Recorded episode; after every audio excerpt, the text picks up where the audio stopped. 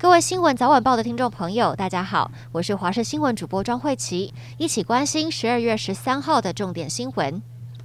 选前之夜最热门的场地凯道，十三号凌晨开放登记，确定由柯文哲阵营抢下。不过，即使拿到路权，柯文哲的选前之夜目前恐怕难以在凯道举行，因为民进党已经申请一月九号到一月十一号的路权，搭建舞台大约需要三天的时间。柯文哲办公室回应，目前全力希望在凯道办，会试着和绿营沟通协调，但也会想各种备案。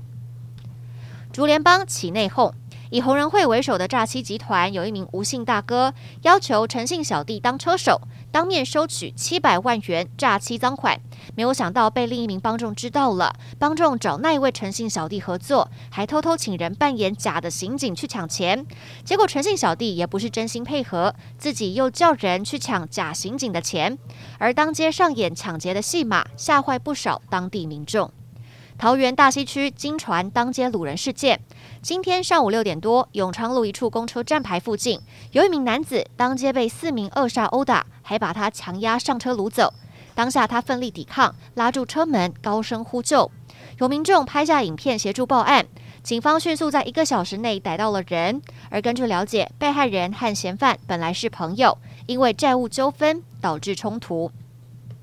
艺人杨秀慧在脸书发文，表示之前曾被陌生男子频频传讯息骚扰，让她心生畏惧，到派出所报案提告恐吓，但却被警方摸头。杨秀慧批评对方是不孝警长，但杨秀慧抛出的是另一起照片被盗用事件的报案单，上面写三重分局，不少粉丝误会了，以为当初是三重分局吃案。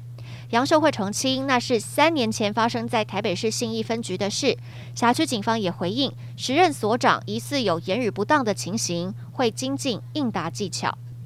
前往中国发展的台湾网络作家罗森失联超过一年。中国国台办发言人今天表示，罗森因涉嫌制作、贩卖、传播淫秽物品牟利而遭逮捕。海基会指出，罗森的家属已经联络要求协助。但国台办声称，由于海基会不承认九二共识，损害两岸共同政治基础，所以现在协商已经中断。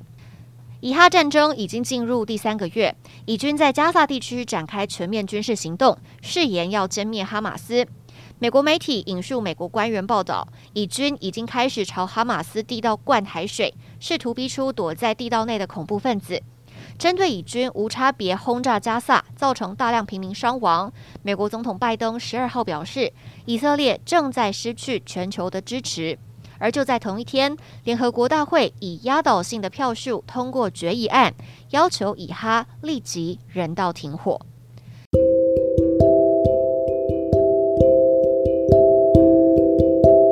以上就是这节新闻内容，非常感谢您的收听，我们下次再会。you.